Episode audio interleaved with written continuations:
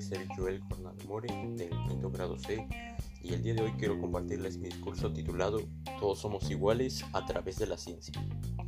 Antes que nada, quiero empezar este discurso relatando un gran hecho del cual fui testigo y todos ustedes también.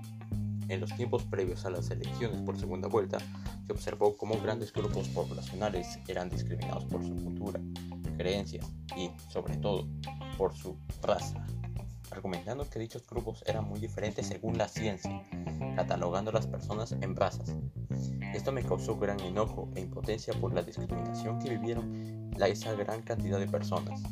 Debido a este acontecimiento, decidí elaborar el presente discurso con la finalidad de concientizar a la población sobre la existencia del término de razas en nuestra especie desde el punto de vista científico, defendiendo así la lucha contra el racismo y discriminación.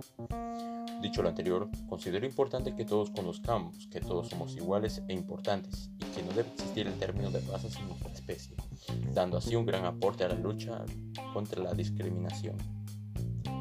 En primer lugar, la razón principal por la que considero que todos somos iguales e importantes y que no debe existir el término de razas en nuestra especie es porque compartimos numerosas características en común que nos hacen semejantes en nuestra inmensa diversidad la función de desplazarnos, la función de nuestros órganos y nuestras características físicas son evidencias de ello.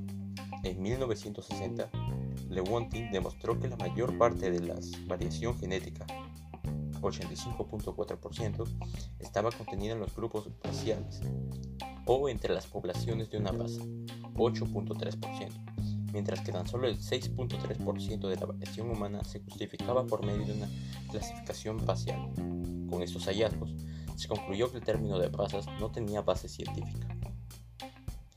Otra pasión por la que considero que todos somos iguales e importantes y que no debe existir el término de razas en nuestra especie es porque los estudios referidos a nuestro ADN realizado por el proyecto Genoma Humano demuestran que somos más parecidos de lo que pensamos.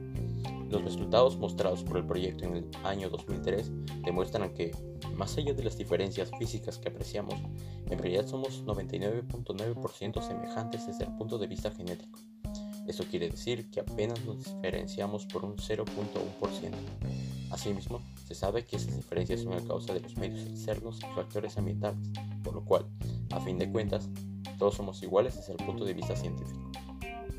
Para culminar, insto a las autoridades, compañeros, maestros, a la población en general y toda persona que me prestó atención a que reflexione sobre estos conocimientos e información mostrada, luchando por acabar con la discriminación con el apoyo de la ciencia. Como hemos visto, es imprescindible que todos conozcamos que todos somos iguales e importantes y que no debe existir el término de razas en nuestra especie, dando así un gran aporte a la lucha por la discriminación luchando por acabar con el dolor y la injusticia a favor de una sociedad justa y igualitaria para todos compartiendo este mensaje con los demás. Agradezco profundamente la atención prestada. Me despido con la certeza de haber tocado sus corazones en favor del bien de todos. Hasta otra ocasión.